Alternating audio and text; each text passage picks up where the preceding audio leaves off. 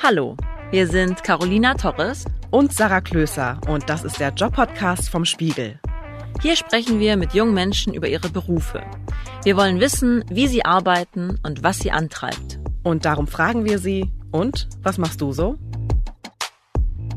In dieser Folge spricht Sarah mit Masseurin Jannika Löschner. Jannika ist 30 Jahre alt und kommt aus Bremen. Dort ist sie in einem Spa angestellt, wo sie auch verschiedene Fortbildungen gibt.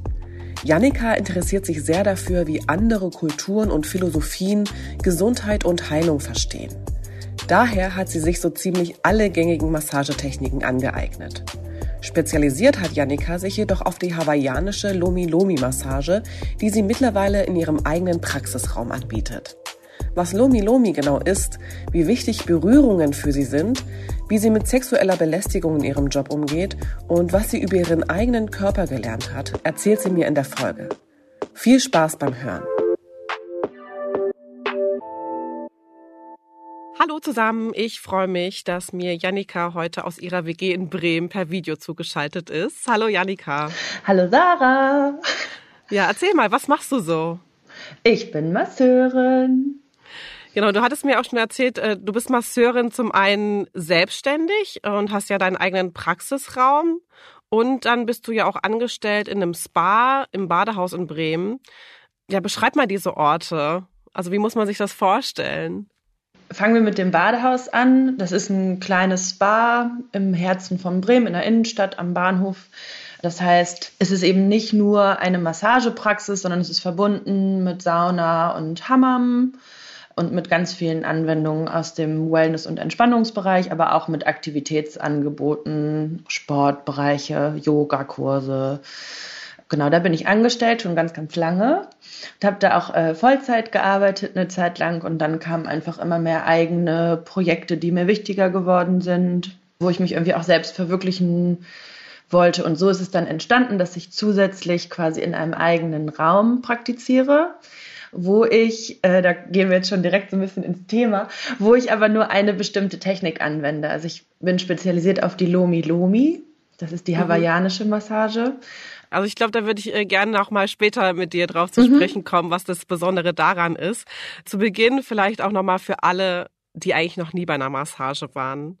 Erklär noch mal kurz, wie läuft das eigentlich ab?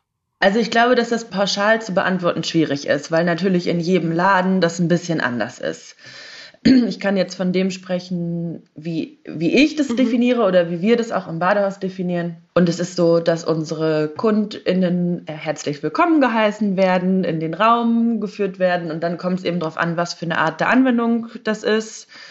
Äh, wenn wir jetzt mal von der klassischen Rückenmassage ausgehen, was ja immer so das meistgebuchteste ist, dann dürfen die Menschen sich entkleiden. Im besten Fall ähm, fragt der Therapeut, die Therapeutin, Masseur, Masseurin einmal, was es für Wünsche und Bedürfnisse gibt.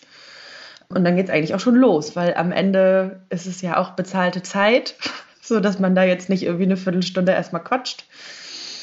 Genau, aber mir persönlich ist es total wichtig, dass man nicht nur so, ja, dann legen Sie sich hier mal hin und dann geht's los, sondern Leute auch so ein bisschen mitnimmt schon, weil es ist ja ein riesen Vertrauensverhältnis im wahrsten Sinne des Wortes, begeben die Menschen sich nackt in unsere Hände, so. Und da finde ich es immer schon total wichtig, dass auch dieser erste Eindruck ähm, schon Vertrauen schafft. Es gibt wirklich immer wieder Menschen, die kommen und sagen, ich war noch nie bei einer Massage, ich weiß nicht, was ich tun soll. Gar nichts. einfach gar Aber musst du die dann so ein bisschen mit an die Hand nehmen? Also, weil es ist ja auch einfach eine weirde Situation im ersten Moment, ne? Du musst dich halt irgendwie entkleiden. Ich glaube, das ist dann kurz unangenehm, oder? Es gibt so viele unterschiedliche Menschen. Es gibt Menschen, denen ist das gar nicht unangenehm und es gibt Menschen, denen ist das sehr unangenehm. Und dafür hat man aber auch entweder von vornherein oder über Laufe der Zeit ein Gespür entwickelt.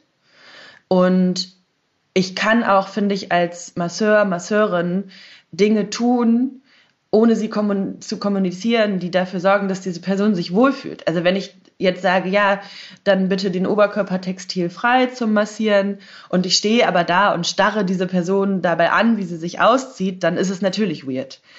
Wenn ich mich aber ein bisschen diskret verhalte und nochmal gucke, ob mein Öl die richtige Temperatur hat und äh, mich vielleicht auch leicht wegdrehe. Oder das kommt natürlich auch immer so ein bisschen drauf an bei unseren äh, männlichen Kollegen, die machen das zum Beispiel so, dass sie rausgehen bei weiblich gelesenen Personen, wenn man schon merkt, so, die stehen da und sind so, soll ich wirklich auch den BH? Dann kann ich auch, also ne, dann gibt's ja auch die Möglichkeit zu sagen, ja, zum Massieren brauche ich natürlich den Rücken textilfrei. Ich kann nicht über ein T-Shirt massieren, aber ich kann ihn auch öffnen, wenn du liegst. Also ne, ich finde, es gibt ganz, ganz viele Möglichkeiten, da irgendwie einfühlsam und empathisch mit umzugehen. Und ich glaube, das größte Problem ist häufig wirklich dieses Nichtstun. Das ist was, was wir in unserer Gesellschaft überhaupt nicht gewohnt sind. Wir müssen immer irgendwas tun und irgendwas besonders toll tun. Und äh, so ist es häufig auch, dass die Menschen denken, sie müssen jetzt die perfekten Menschen sein, die man massieren kann. Und ich finde total wichtig, diesen Druck rauszunehmen, hm. weil es ist mein Job, dafür zu sorgen, hm. dass sie sich, genau das ist meine Arbeit. Ja, genau darauf will ich nämlich äh, später auch nochmal drauf zu sprechen kommen, wie man sich da tatsächlich auch in diese Situation so fallen lassen kann im Prinzip. Mhm. Aber was ich halt auch nochmal interessant fand äh, bei meiner Recherche ist, äh, so diese Erkenntnis, wie, wie alt Massieren eigentlich schon ist, ne? Weil wenn man sich ja das Knie gestoßen hat man, oder man Kopfschmerzen hat, dann reibt oder knetet man sich ja instinktiv diese Stelle, um diesen Schmerz zu lindern. Ne? Und so mhm. gesehen gilt die Massage ja im weitesten Sinne tatsächlich als eines der ältesten Heilmittel der Menschheit. Und die älteste Massageanleitung ist sogar schon mehr als 4000 Jahre alt und stammt aus der traditionellen chinesischen Medizin. Und dann habe ich mir gedacht, also verstehst du dich eigentlich auch als Heilerin oder willst du deinen Kundinnen und Kunden einfach nur eine angenehme, entspannte Zeit machen? Ich weiß nicht, ob ich den Begriff Heilerin benutzen würde, ja. weil ich den sehr unspezifisch finde und der halt auch einfach in unserem Sprachgebrauch häufig eher irgendwo stattfindet, wo Menschen arbeiten mit, was weiß ich, Energie oder, also ne, ausschließlich damit. Aber ich verstehe mich absolut zu 100 Prozent in einer ganzheitlichen Körperarbeit. Bei mir ist es ja auch so, dass der Hintergrund nochmal ein anderer ist. Ich bin ausgebildete Physiotherapeutin, das heißt, ich habe da auch mehr nochmal ein therapeutisches Fundament. Und ich glaube, dieses ganzheitliche Arbeiten ist super, super wichtig.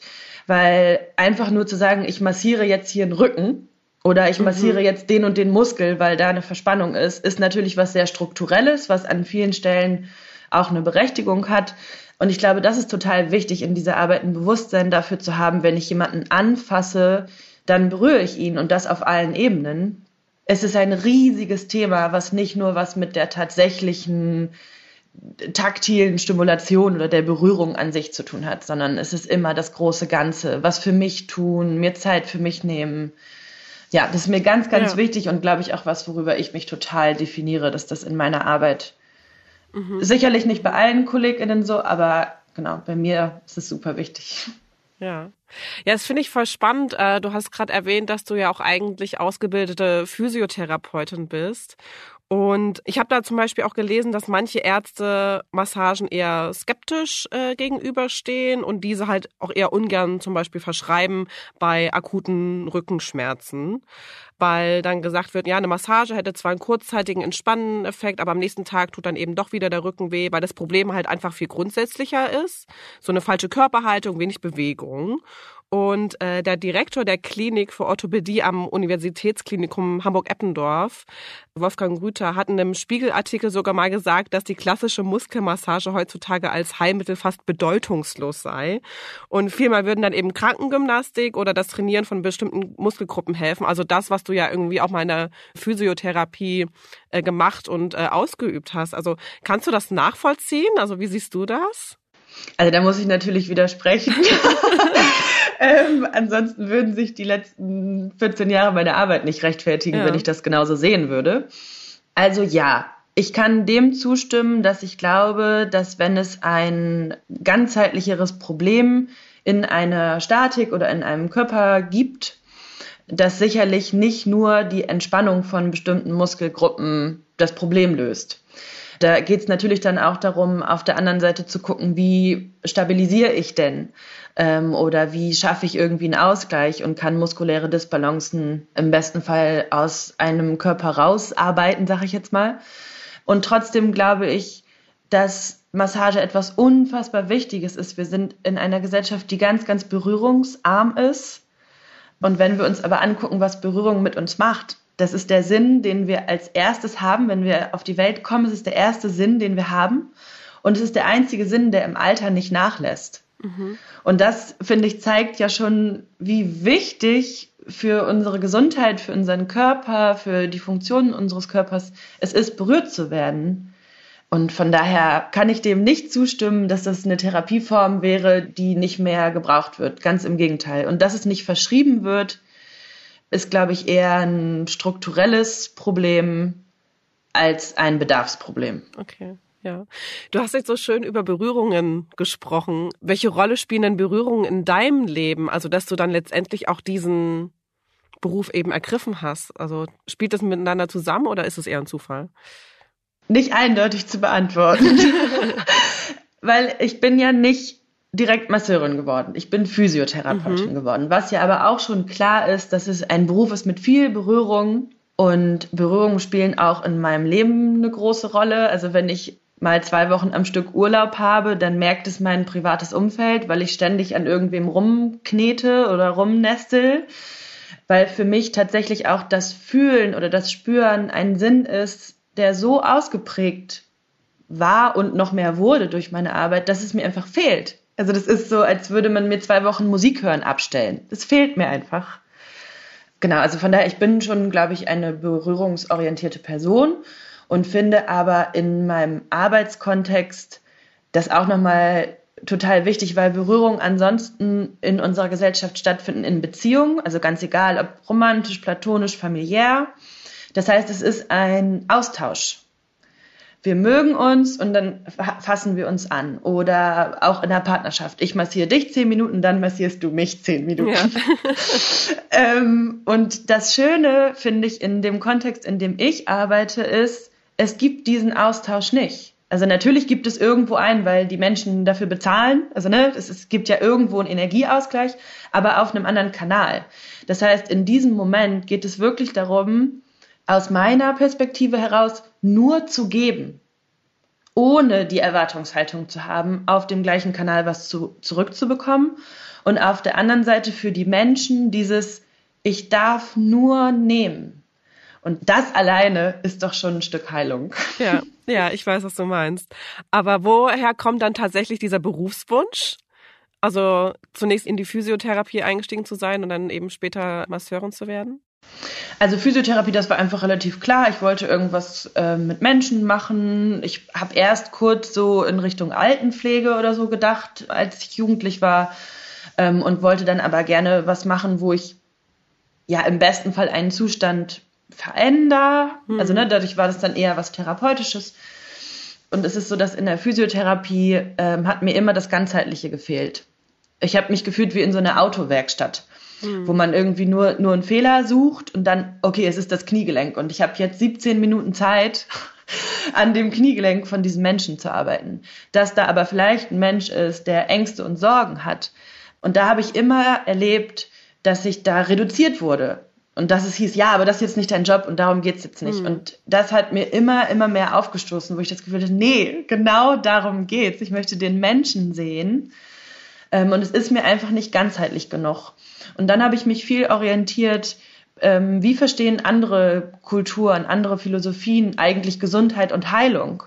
Und dann ist man eben ganz, ganz schnell in dem Bereich, wo wir uns mit anderen ähm, Heilungsformen auseinandersetzen, vielleicht auch nicht nur schulmedizinischen und dann bist du halt schnell in irgendwelchen Massagetechniken, ob es jetzt Ayurveda mhm. oder Hammam oder Thai-Massage ist oder Genau, und, es gibt ja äh, super viele unterschiedliche Massagetechniken. Du hast jetzt schon Ayurveda und Hammam angesprochen. Die Wirkung von vielen direkten Massagen, also die eben direkt an der betroffenen Stelle wirken, ist ja auch wissenschaftlich nachgewiesen. Es gibt aber auch indirekte Massagen, die über Reflexe wirken. Also dazu zählt zum Beispiel die Fußsohlen-Reflexmassage, die auf der traditionellen chinesischen Medizin sowie indischen und thailändischen Massagetraditionen beruhen. Und die besagt, dass der Körper von Energieleitbahnen durchzogen ist, durch die Lebensenergie fließt und ähm, ja bestimmte Punkte an den Fußsohlen seien eben mit bestimmten Organen verbunden. Und dadurch soll es möglich sein, eben auch die Körperteile im Inneren ja zu bearbeiten, was ja so normal nicht möglich wäre. Allerdings ist diese Wirkung eben nicht wissenschaftlich nachgewiesen. Was hältst du denn von solchen Massagepraktiken, die eben ja nicht wirklich wissenschaftlich nachgewiesen sind? Also dafür kommt es natürlich darauf an, was man für ein Mensch ist, ob man so ein wahnsinnig analytischer Mensch ist oder nicht. Ich bin es nicht. Ich bin sehr viel auch ein gefühlsorientierter Mensch. Dementsprechend bin ich auf jeden Fall tendenziell offen für sowas. Und das ist ja auch so ein bisschen mit der Grund, warum mich diese schulmedizinische Betrachtungsweise äh, nicht endgültig zufriedengestellt hat, weil einfach in Du hast das gerade schon angesprochen mit Energielaufbahn und Chi. Ähm, in der Lomi Lomi heißt das Mana. Also ne, das in, in ganz vielen anderen Kulturen gibt es dieses Energie oder dieses, was wir nicht sehen können, diesen Raum, was wir nicht berühren können. Und eigentlich nur in unseren Kulturkreisen gibt es das nicht. Also es ist nicht so, dass es was Besonderes ist, dass es das gibt, sondern es ist was Besonderes, dass es das bei uns nicht gibt. Und dementsprechend ist natürlich so ein bisschen die Frage, da müssen Menschen ja auch für sich selber wissen, glaube ich da jetzt dran oder glaube ich da jetzt nicht dran. Aber es ist genau das gleiche mit Akupunktur. Manche Menschen schwören da drauf und sagen, ich habe nie wieder Beschwerden gehabt. Und andere sagen, ja, schön, ich war da fünfmal in irgendwelche Nadeln irgendwo reingesteckt, das hat nichts gebracht. Ja, dann ist es so. Ähm hat wahrscheinlich auch so ein bisschen mit der inneren Einstellung zu tun, oder? Es ist ja auch immer so, wenn ich so an was denke, also auch so Prinzip so positives Denken, dann, dann tritt es vielleicht auch ein. Und ähm, auch selbst wenn es vielleicht so einen Placebo-Effekt hätte, aber Hauptsache, es tut mir gut. Und wenn ich es einfach eh hinterfrage, dann hat es gar keine Wirkung. Kann man das so beschreiben? Das finde ich, weiß ich nicht, finde ich auch ein bisschen schwierig, weil das würde ja heißen, diese Techniken wirken gar nicht, sondern ich muss einfach nur dran glauben. So. Ich finde, am Ende des Tages, wer heilt, hat Recht. Mhm. Und dann muss es für mich nicht immer alles wahnsinnig wissenschaftlich belegt sein. Und dass ich eine Technik, die darauf basiert, Energieflussbahnen in unserem Körper zu behandeln, nicht wissenschaftlich belegen kann, liegt einfach daran, dass wir Energiefluss in unserem Körper nicht wissenschaftlich belegen können. Lernst du das automatisch dann auch in der Ausbildung oder hast du dir das irgendwie selbst angeeignet, bist vielleicht sogar in das Land gereist, wo das seinen Ursprung hat? Genau, erzähl mal. Ich kann das nicht beantworten für die klassische Masseurinnen-Ausbildung, aber auch da ist es so, dass man zum größten Teil die klassische Massage, also das ist die schwedische Massage, was wir hier als klassische Massage bezeichnen, das ist das, was hier in Deutschland, Europa quasi geprägt wird. Und dann ist es schon ein Stück eigenes sich auf den Weg machen. Und genau, ich habe quasi alle dieser Techniken erlernt also wirklich Hammam, Thai, Ayurveda, Hotstone, ähm, ganz, ganz viel. Aber dann so in Workshops dann, oder wie ja. lernst du das? Okay. Genau, das sind dann Fortbildungsmodule, das sind Wochenenden, ähm, kommt darauf an, wie, wie, groß das ist und wie sehr man sich da auch ähm, spezialisieren möchte. Aber genau, das sind berufsbegleitende Fortbildungen, die man machen kann. Also über den Weg habe ich dann zum Beispiel auch die Lomi kennengelernt und war dann finally zu Hause angekommen, in meinem therapeutischen Zuhause. Okay. Beschreib diese Massagetechnik doch gern mal. Diese, was ist, was ist Lomi Lomi? Ähm, genau, Lomi Lomi ist die traditionell hawaiianische Massage. Wenn man es wirklich übersetzen wollen würde, überhaupt könnte man es irgendwie großes Kneten nennen. Und es ist einfach im Vergleich zu dem, wie wir EuropäerInnen uns massieren vorstellen, ist es gar nicht so was total verrückt anderes. Es ist auch eine Ölmassage. Es ist eine Hand-Unterarm-Technik, also es wird viel auch mit dem, mit dem Unterarm massiert und hat so einen fließenden Rhythmus. Manche Menschen beschreiben das wie Wellen, die über den Körper gehen. Und für mich war das einfach so ein, ich habe davor in den ganzen Techniken, sie sind alle wundervoll und sie haben alle total, total ihre Berechtigung. Aber ich hatte immer so ein kleines Aber. Und in der Lomi war das einfach weg. Ich hatte kein Aber mehr weil für mich alles zusammenkommt. Es geht tatsächlich auch, es wird gedehnt, die Gelenke werden mobilisiert. Trotzdem ist es eine unglaubliche Tiefenentspannung und einfach ein ganz, ganz achtsamer Umgang mit Menschen. Und das war für mich so, es ist endlich alles da und es hat einen Namen. und äh, genau, dann habe ich sechs Jahre äh, mich spezialisiert okay. und inzwischen ähm, bilde ich aus in der Lomi. Und du meintest ja auch schon zu Beginn, ne, dass du letztendlich dich so jetzt auch damit so selbst verwirklicht hast, indem du deinen eigenen Praxisraum hast, wo du äh, Lomi ausübst. was erfüllt dich genau daran? An der Lomi oder an der Arbeit an sich? Ja, beides im Prinzip. Ich glaube, dass es tatsächlich so ist, dass um diesen Beruf, jetzt erstmal pauschal diesen Beruf zu machen, bedarf es einer bestimmten Einstellung gegenüber Menschen, gegenüber dieser Arbeit. Und ich finde einfach, Menschen so zu nehmen, wie sie sind, für diesen Moment und es nicht zu bewerten und dieses un, dieser riesige Vertrauensvorsprung, der uns geschenkt wird, das ist auf jeden Fall was, was, was mich zutiefst berührt und was für mich irgendwie auch nach über zehn Jahren nicht aufhört, magisch zu sein. Was passieren kann, wenn zwei komplett fremde Menschen sich aufeinander einlassen in diesem jetzt dann ja professionellen Kontext. Von daher ist es für mich auf jeden Fall Selbstverwirklichung, diese Arbeit zu machen.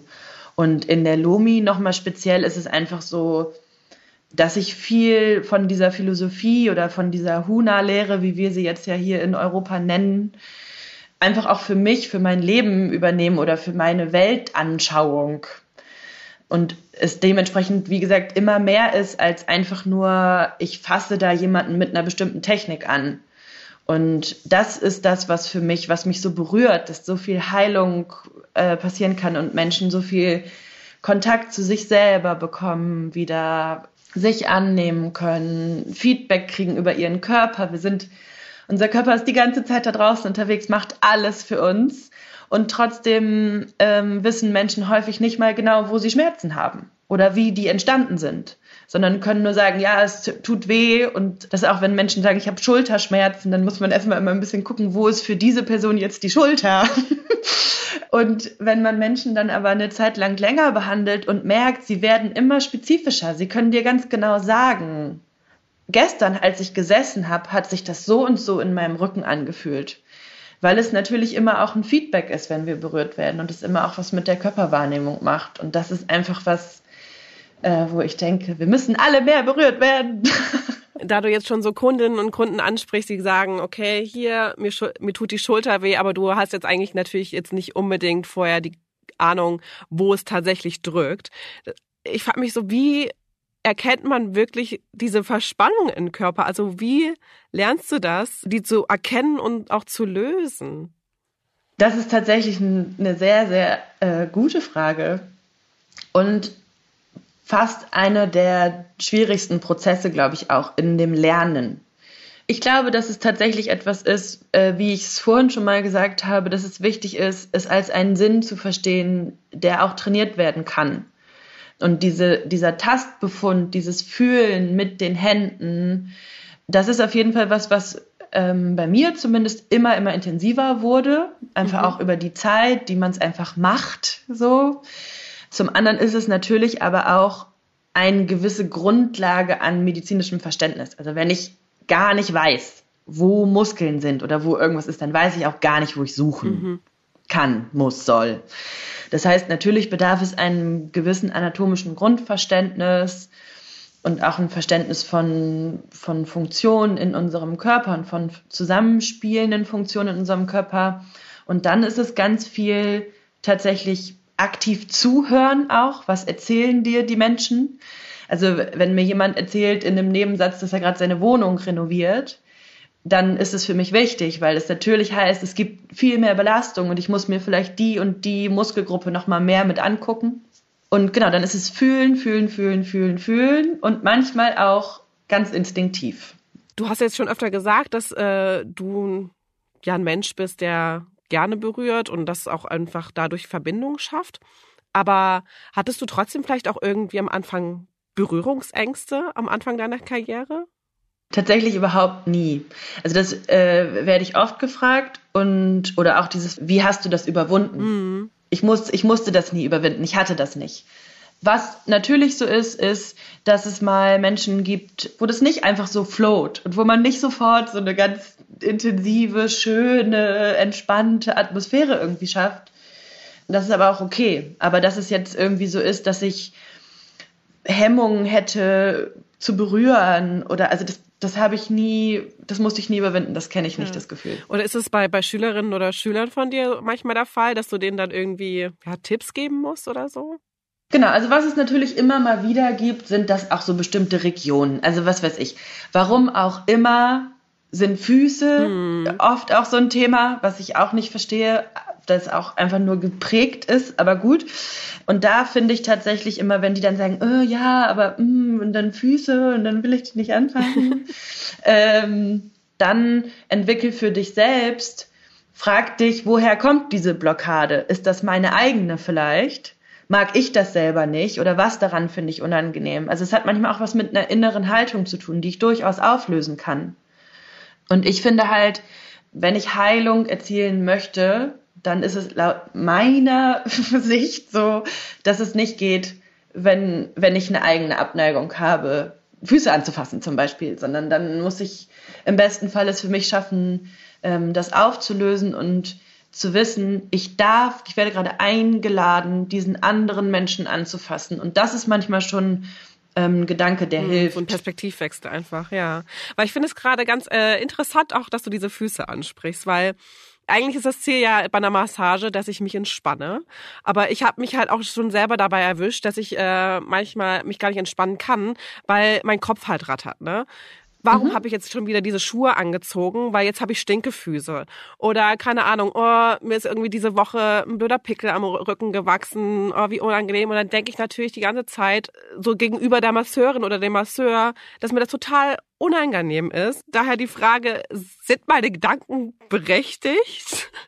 Also machst du dir dann manchmal vielleicht auch so Gedanken, so, oh mein Gott, warum hat derjenige oder diejenige sich die Füße nicht gewaschen oder ähnliches? Es gibt natürlich in jetzt 14 Jahren, die ich praktiziere, gibt es bestimmt auch mal irgendwelche sehr intensiven äh, Fälle von sowas, ähm, was einem natürlich auffällt. Ja. Aber es ist, es ist was anderes, ob es mir auffällt oder ob ich das dann bewerte und daraus irgendwie eine Ablehnung mache. Man muss bei mir aber auch dazu sagen, ich komme aus dem therapeutischen Bereich, ich habe im Krankenhaus gearbeitet. Stinkefüße, ganz im Ernst, da kann man mich jetzt nicht so mit schocken, sag ich mal. Muss man sich ein bisschen mehr einfallen lassen. Ähm, grundlegend kann ich verstehen aus der Perspektive ähm, der KundInnen, dass es sowas gibt.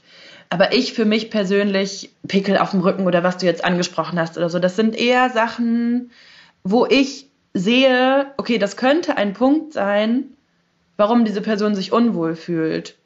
Das heißt, ich werde noch mehr darauf achten, im besten Falle nichts zu triggern, sag ich jetzt mal, was dieses Unwohlsein ähm, verstärken könnte. Ich finde dann, es gibt Sätze, die das liebevoll auflösen. Also ich kann einfach sagen, ganz im Ernst, du musst gar nichts tun, um hier liegen zu dürfen. Oder ich nehme dich sowieso, wie du bist.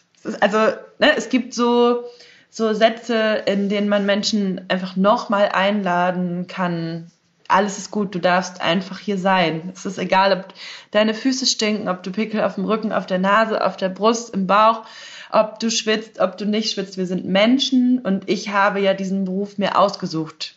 Kannst du dich an Situationen erinnern, die dir trotzdem ja unangenehm waren? Persönlich? Klar, also ich glaube, dass ähm, ich, ich liebe diese Arbeit und ich liebe diesen Job unfassbar. Ähm, das heißt, ich kenne wenig sowas, dass man immer über seinen Beruf meckert. Aber trotzdem äh, gibt es natürlich Situationen, die unangenehm sind. Und das ist ganz vielfältig. Es gibt in dem Unternehmen, in dem ich bin, zum Glück kaum und ich glaube auch zum Glück immer, immer weniger, aber es gibt Übergriffigkeit, hm. ähm, was äh, von KundInnenseite was natürlich was ist, was unglaublich unangenehm ist und wo man dann auch eine gewisse Stabilität braucht, um damit umzugehen, wenn sowas das erste Mal passiert zum Beispiel. Ist es dann, also nur damit ich jetzt ein Verständnis bekomme, so dieses Klischee-Ding, das nach dem Happy End gefragt wird und das dann eigentlich zu einer sehr intimen, unprofessionellen Massage rücken soll? Oder ähm, was meinst du mhm. da genau? Zum Beispiel, ja. das ist ja schon maximal übergriffig. Ja, ja. Ähm, Aber wie gehst du damit um in solchen Fällen? Behandlung abbrechen mhm. und die Leute des Hauses verweisen. Also das, ich finde, da gibt es keine, keine Diskussion. Ähm, und es gibt ja einen Unterschied. Also darüber, ob ich sehe, dass ein Mensch erregt ist, vielleicht durch Berührung und diese Person aber man einfach spürt, dass es dieser Person unangenehm ist und dass es nichts Gewolltes ist. Und nur weil wir bei männlich gelesenen Personen das mehr sehen, heißt es ja nicht, dass weiblich gelesene Personen nicht genauso erregt sein könnten. Also das ist zum Beispiel was, dabei würde ich keine Behandlung abbrechen, sondern das ist wieder etwas, wo ich erstmal darauf achten würde, ich muss jetzt auch nicht Oberschenkel-Innenseite da rumstreichen, dann gehe ich halt zurück und drücke mal einen kleinen Schmerzpunkt am Fuß und schaffe mal wieder ein bisschen eine andere Atmosphäre.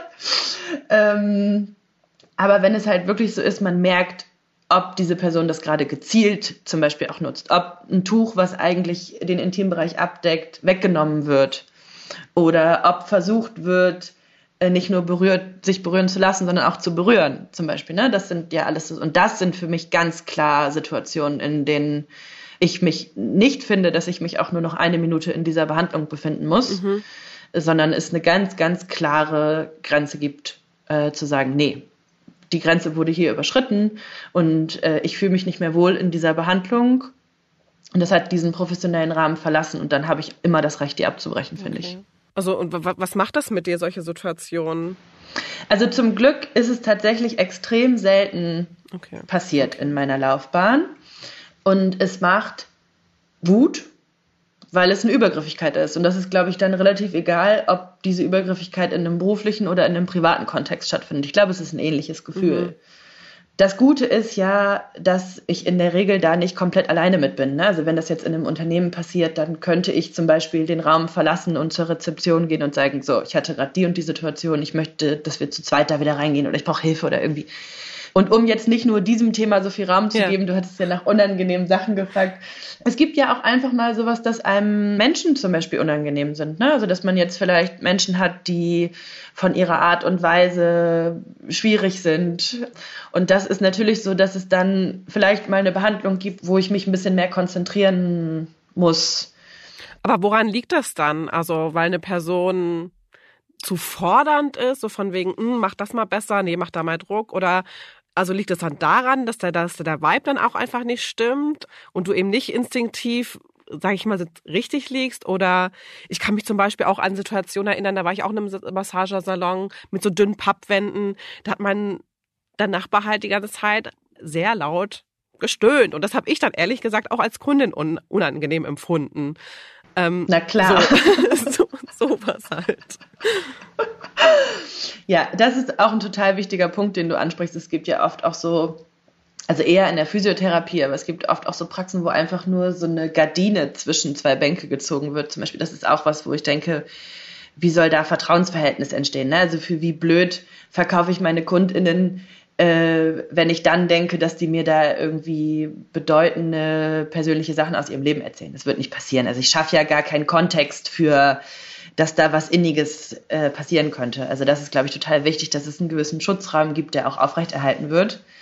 Und ähm, also dieses, dass jemand sagt, mach mal Dollar oder mach da weniger Dollar, das finde ich gar nicht schlimm, weil ich finde, das ist mein Job, ich bin Dienstleisterin und ich lade die Menschen herzlich dazu ein, mir ein Feedback zu geben und mich zu kritisieren, weil ich nichts schlimmer finde, als wenn Leute dann nach einer Stunde sagen, ja, war mir eigentlich zu locker oder so wo ich dann denke, nein, wir waren gerade eine Stunde in einem Raum, du sprech doch bitte mit mir. Ähm, es ist ja eher so, dass es manchmal auch Menschen gibt, wo man einfach nicht so eine, nicht so eine Verbindung hat. Wenn die kommen rein und du musst innerhalb von 30 Sekunden es ja irgendwie auch schaffen, eine Verbindung herzustellen. Mhm. Das funktioniert meistens ganz gut und manchmal halt nicht. Und manchmal gibt es auch Menschen, die vielleicht einfach gut bei so einer Behandlung aufgehoben sind, aber vielleicht auch einfach bei einer anderen Person. Und auch da finde ich es trotzdem wichtig, eben nie diesen Respekt zu verlieren und nicht dann zur Rezeption zu gehen und mit meinen KollegInnen erstmal zu sagen, oh Gott, die Frau war gerade so mhm. anstrengend und das so, sondern äh, für mich ja auch zu gucken, wie, wie kann ich damit umgehen und wie kann ich im besten Fall es trotzdem noch schaffen, diese Person abzuholen. Das ist mein Job. Ja, massieren ist ja auch körperlich recht anstrengend, würde ich mal sagen. Da äh, ist ja voller Körpereinsatz. Äh, den, den braucht man auf jeden Fall. Vor allem äh, ist es auch, glaube ich, anstrengend für die Finger. Also zumindest, wenn ich das mal gemacht habe, ne, äh, eine Freundin oder ein Freund massiert, ey, da habe ich nach 20 Minuten einfach keinen Bock mehr. Und du musst das ja jetzt endlich einen ganzen Arbeitstag machen. Also wie hältst du das durch? Das ist witzig, weil das war, das ist so die Frage, die klar war, dass sie kommt. ähm, weil das halt auch was ist, was ganz oft KundInnen oder PatientInnen halt irgendwie ansprechen. Doch ist das nicht anstrengend? Mhm.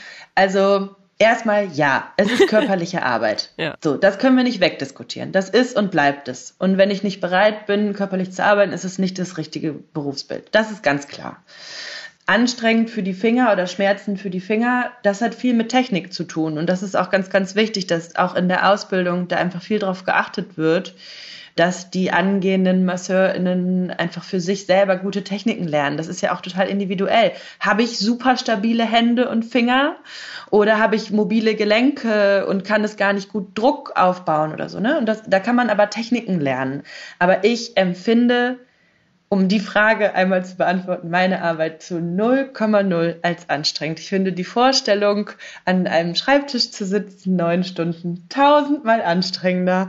Und ich glaube, das ist wirklich jeder, wie es für sich definiert. Und dieses Pauschal, das ist so wahnsinnig anstrengend, kann kann und will ich auch nicht an dieser Stelle bestätigen, weil dann kommt man schnell wieder in so einen, oh ja, das ist so anstrengend. So ein Meckermodus. Nee, nee, ja, ja, ja, ja, nee, überhaupt nicht. Es ist überhaupt, also ja, genau, kann ich so nicht beantworten, dass das so anstrengend wäre. Aber wie viele Menschen massierst du denn höchstens am Tag?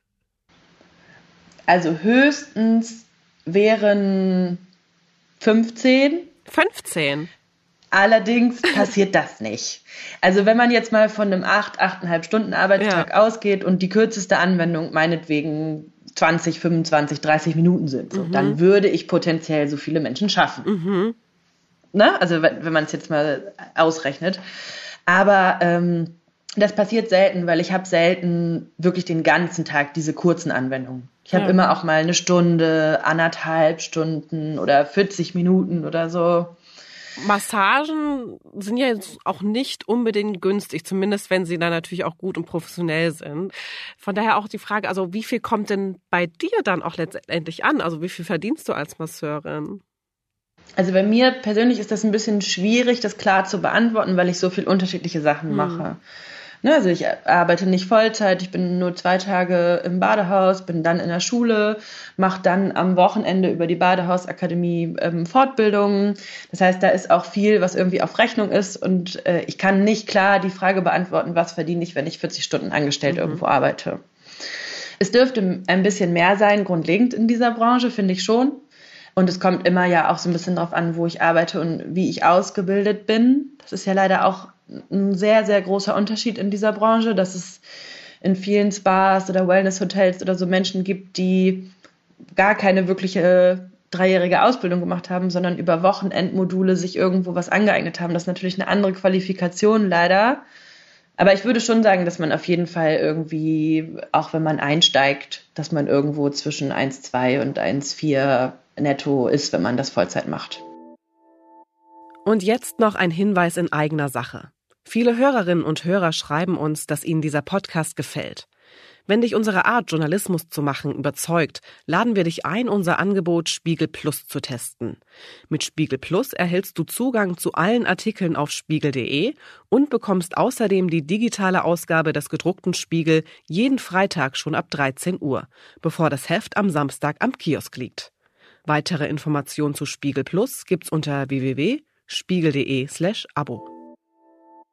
Ja, im Prinzip massierst du ja schon die Hälfte deines Lebens andere Menschen. Ne? Du hast ja mit 16 äh, deine Ausbildung begonnen und heute bist du 30. Mhm. Und du hast ja auch verschiedene Massagetechniken aus unterschiedlichen Kulturkreisen kennengelernt. Was würdest du denn sagen, hast du durch deine Arbeit über uns Menschen und uns als Gesellschaft halt auch gelernt? Das ist eine gute Frage. Also ich glaube, der größte Lerneffekt ist einfach die Betrachtung meiner Mitmenschen und die Akzeptanz und Toleranz auch von meinem Körper. Also das ist tatsächlich was, was ich total schön finde, dass es mir viel leichter gefallen ist, meinen Körper zu lieben und anzunehmen, weil ich nämlich nicht nur Plakate da draußen sehe, ja. sondern weil ich unfassbar viele Menschen entkleidet sehe. und sehe, dass ähm, wenn mich bei mir so ein kleiner Besenreißer am Bein vielleicht mal gestört hat vor zehn Jahren, dass ich ja ganz, ganz viele andere Menschen sehe, die das habe, haben und es mir gar nicht wirklich auffällt oder es mich halt niemand stören würde. So. Oh, das ist äh, das, eine sehr schöne Erkenntnis, muss ich sagen. Ja. ja.